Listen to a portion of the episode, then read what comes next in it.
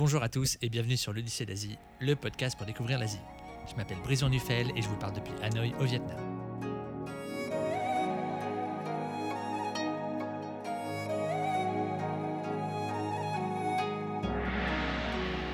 Sur ce podcast, vous l'aurez compris, on va parler d'Asie, à travers des voyages, à travers des interviews ou à travers des conseils.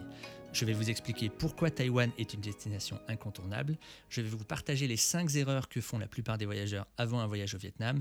Et je vais vous présenter des gens qui vivent en Asie et qui sont particulièrement inspirants. Surtout s'ils me donnent de l'argent. Pour rappel, je m'appelle Brice Van je tiens le blog worldwidebreeze.net et je vis en Asie depuis 2013. Donc si vous êtes un fan d'Asie ou si vous voulez préparer un voyage en Asie, vous êtes arrivé au bon endroit. Ce que je vous conseille, c'est de monter dans le train, de bien vous installer et de profiter du podcast.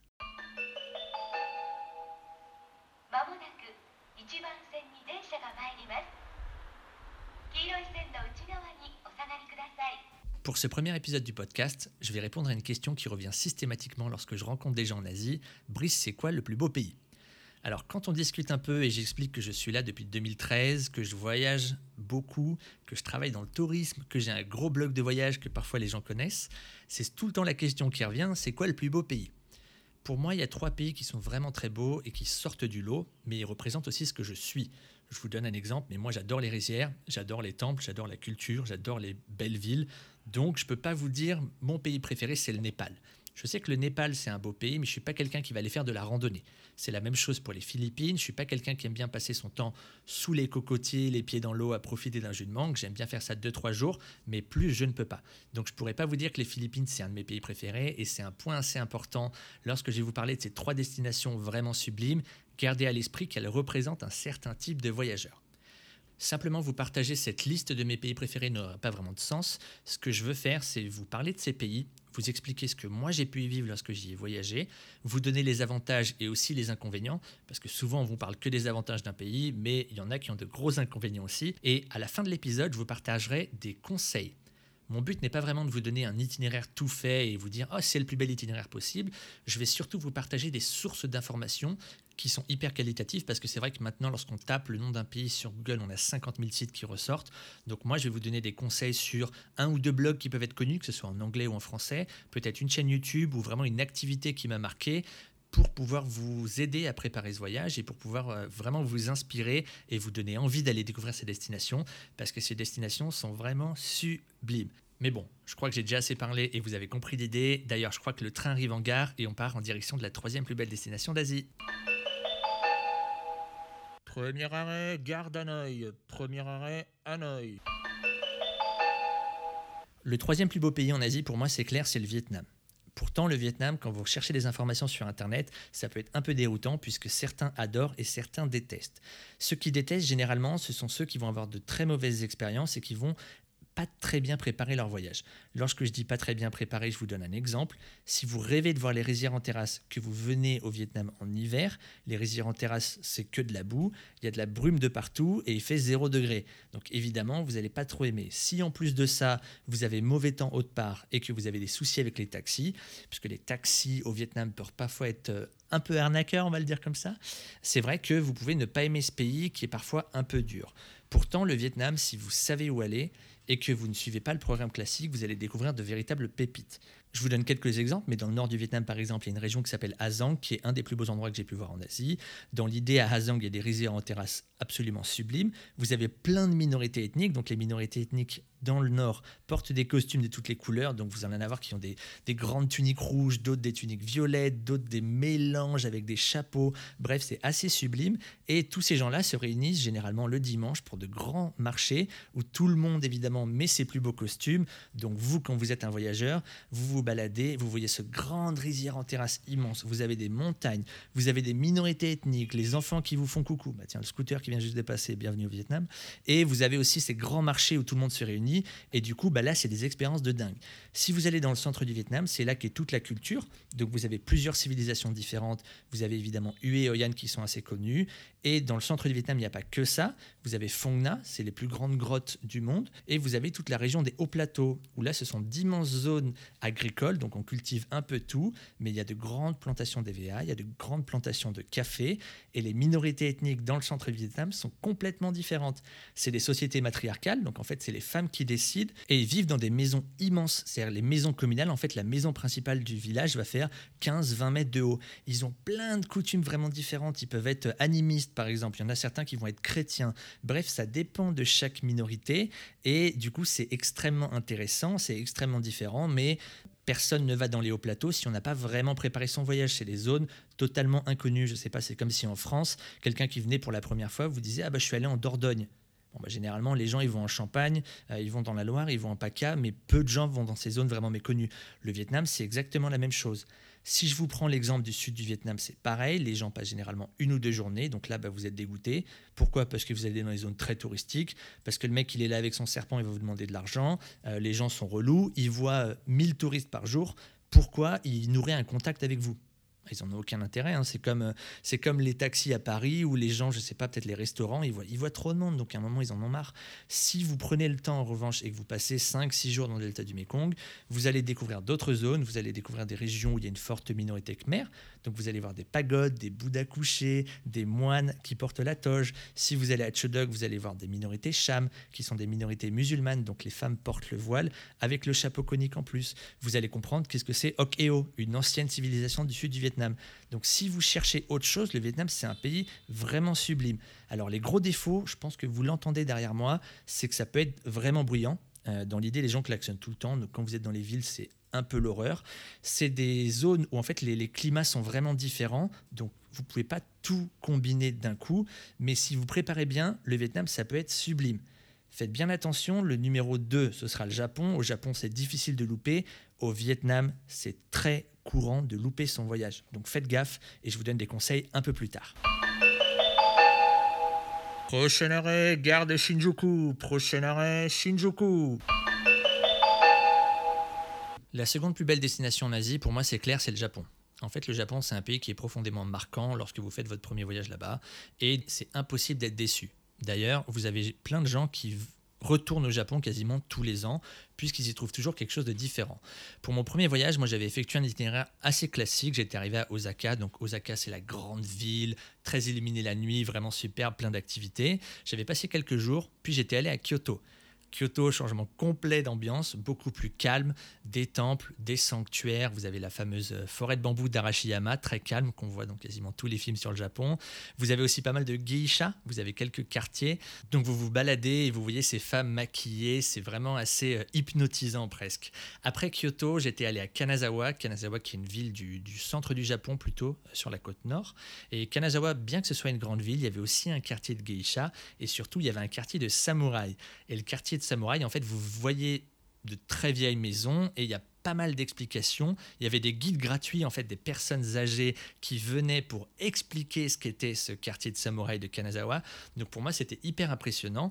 Et pour enchaîner sur le thème des samouraïs, mon arrêt suivant, c'était dans un vieux village du centre du Japon qui était Shirakawago, assez connu. Et là, c'est vraiment les huttes traditionnelles. Donc samouraï, on a l'impression en fait d'être dans le dernier samouraï, euh, le film avec Tom Cruise. C'est vraiment un Japon plus, j'ai pas envie de dire authentique parce que c'est aussi très touristique, mais c'est une autre facette du Japon et c'est donc super intéressant.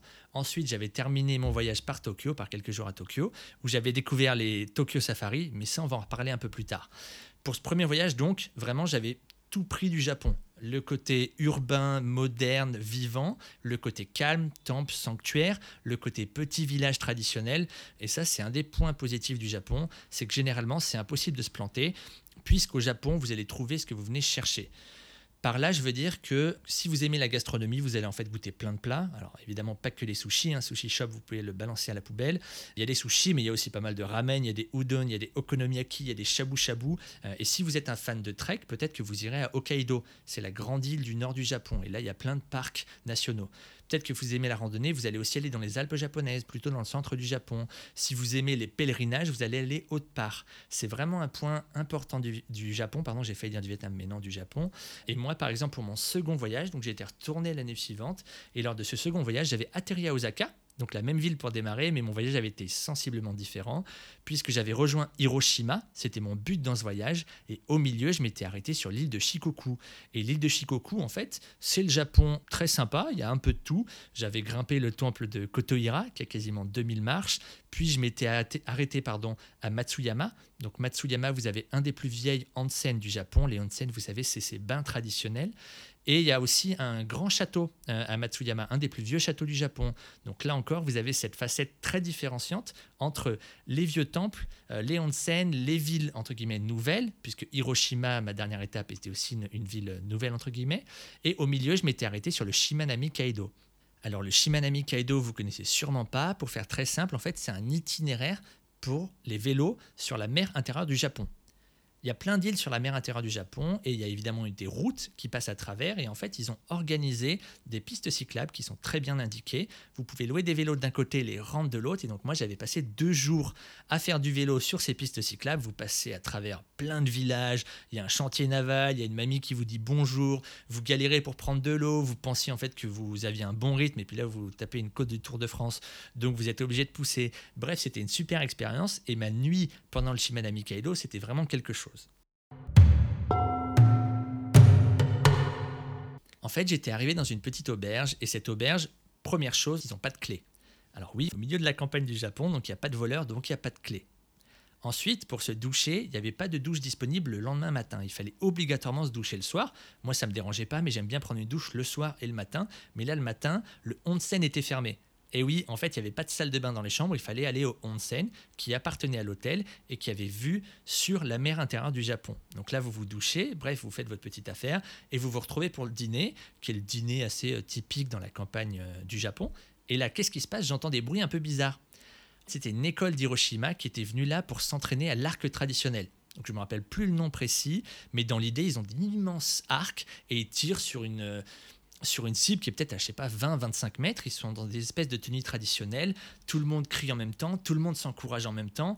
C'est vraiment genre incroyable à vivre. Et c'est pour ces expériences-là, généralement, le Japon, c'est excellent puisque vous pouvez aller un peu partout. Le Japon a quelque chose pour n'importe quel profil de voyageur. J'en ai même pas parlé, mais vous pourriez être fan de manga et d'anime et passer votre temps à Tokyo, ou vous pourriez être fan de vieilles consoles. Il y a plein de magasins. Il y a Monsieur Potato, je crois, c'est le nom qui est très connu, un magasin où on ne vend que des trucs genre euh, Game Boy, euh, Game Gear, Super NES.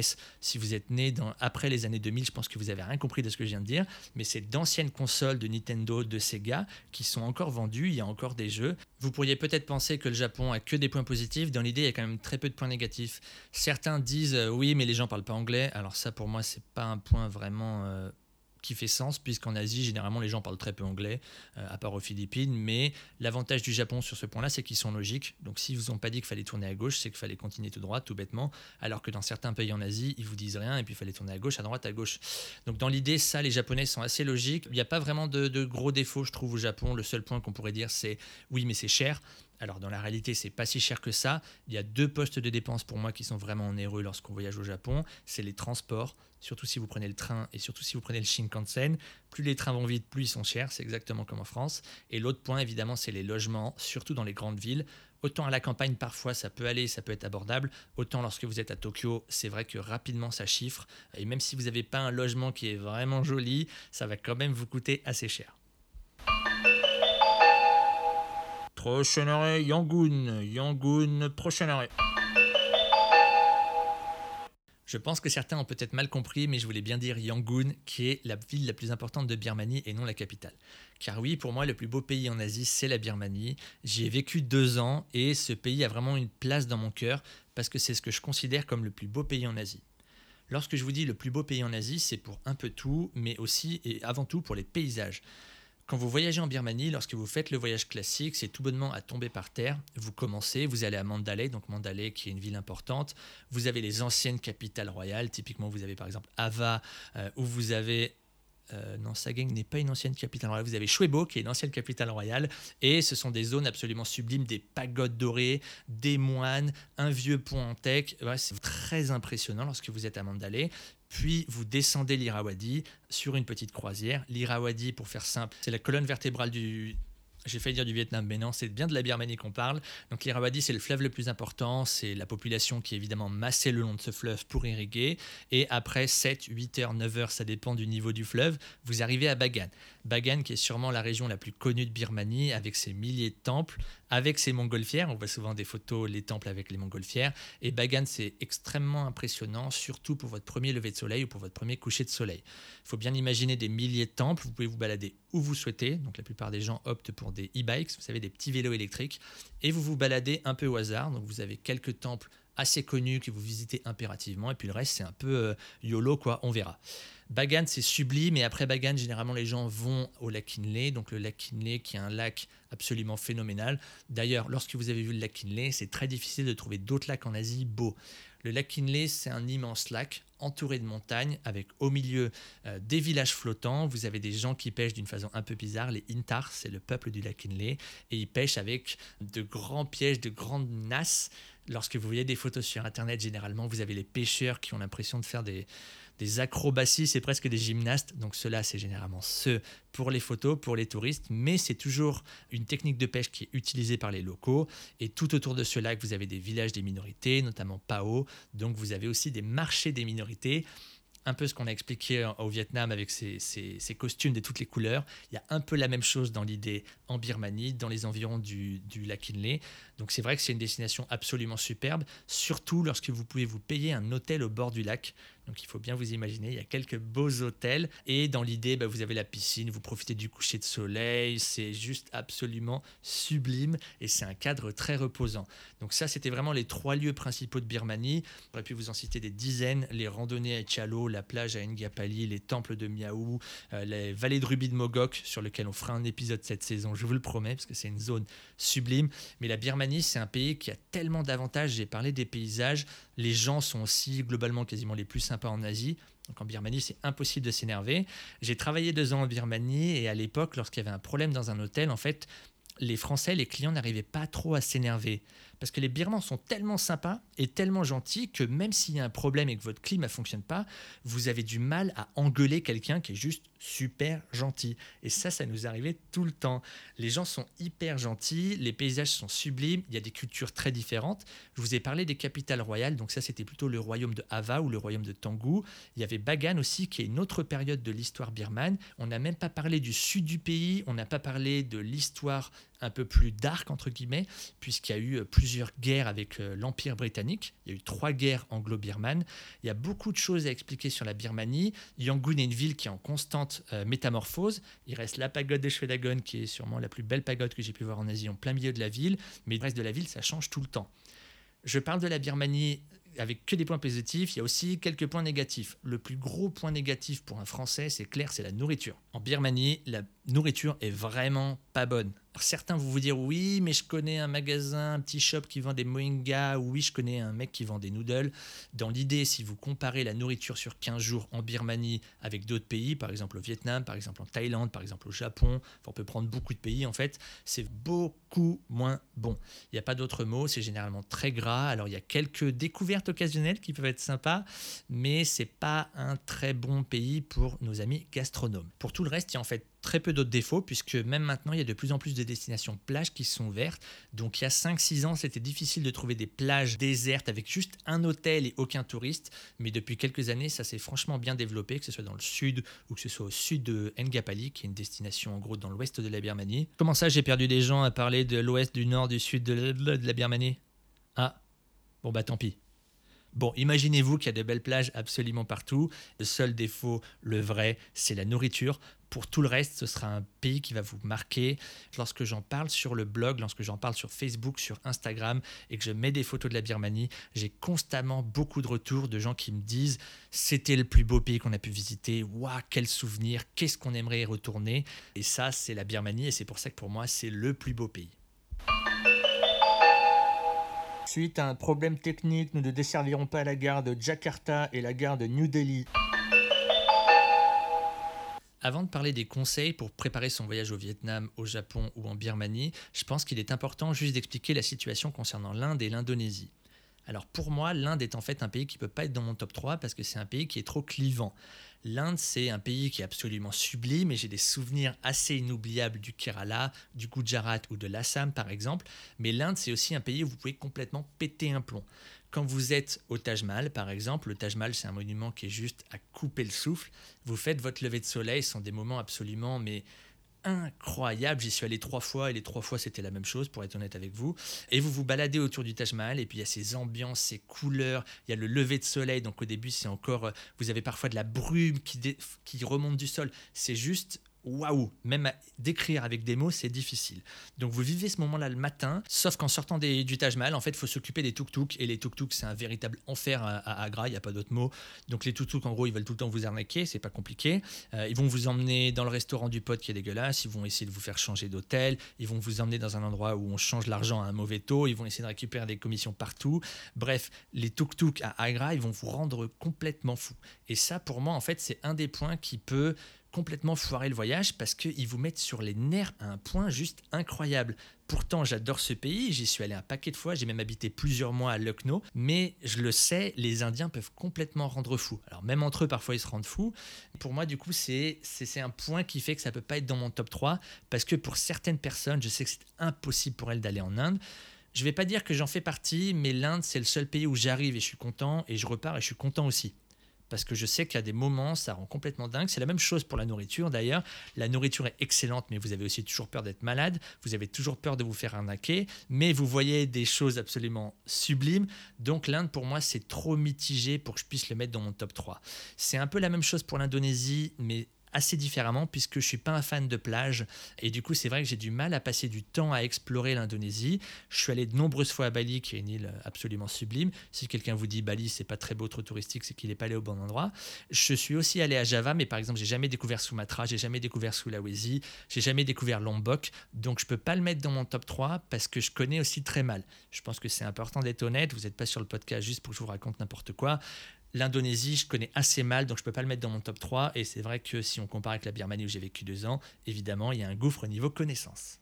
Ah Ah bah tiens, ah, je crois que c'est le dernier train qui arrive là. Prochain arrêt, les conseils de voyage.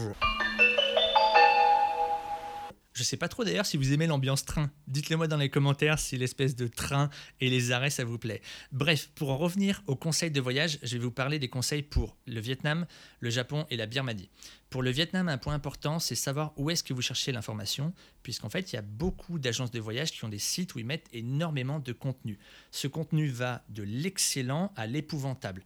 Mais pour vous, vous savez pas trop à quel site internet vous fier il y a un excellent site internet en anglais qui s'appelle Vietnam Coracle, donc Vietnam plus loin Coracle, C-O-R-A-C-L-E, qui est un site en anglais qui est fait par un mec qui habite au Vietnam depuis des années, et lui, son délire, c'est la moto.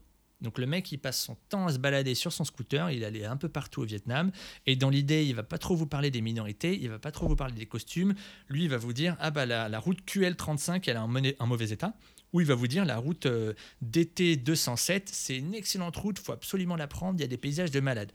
Donc ce contenu-là est vraiment super intéressant pour préparer votre voyage parce qu'il va aussi dans des zones qui ne sont pas forcément très connues. Et je dois bien le dire, Iti par exemple, c'est une zone où je suis allé grâce à ce mec parce qu'il était déjà allé, il expliquait comment y aller, moi j'y suis allé et j'ai réécrit mon article en français en précisant plein de choses. Et si vous regardez sur les commentaires de Vietnam Coracle, il y a plein de gens qui s'échangent des tips. Donc si vous vous dites, oh là là, est-ce que la route est bonne ou vous avez vu des problèmes avec les permis, les autorités, vous demandez dans les commentaires de Vietnam Coracle et il y aura sûrement des nouvelles. Autre site internet à regarder, évidemment, c'est le mien. Le blog, c'est worldwildbreeze.net.